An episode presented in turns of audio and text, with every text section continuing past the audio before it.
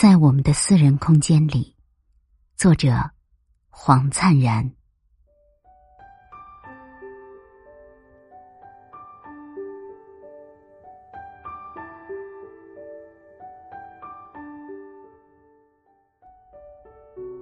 在我们的私人空间里，都珍藏着一个小小的角落，它是我们唯一的寄托。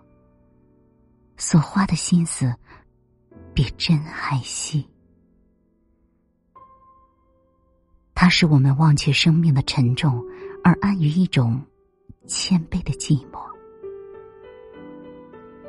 有时候，我们被自己深深打动，并在一阵心酸中黯然泪落。我们懂得自己的渺小，所以从来就不敢期望高傲。我们像一块平凡的手表，尽量不辜负内心的发条。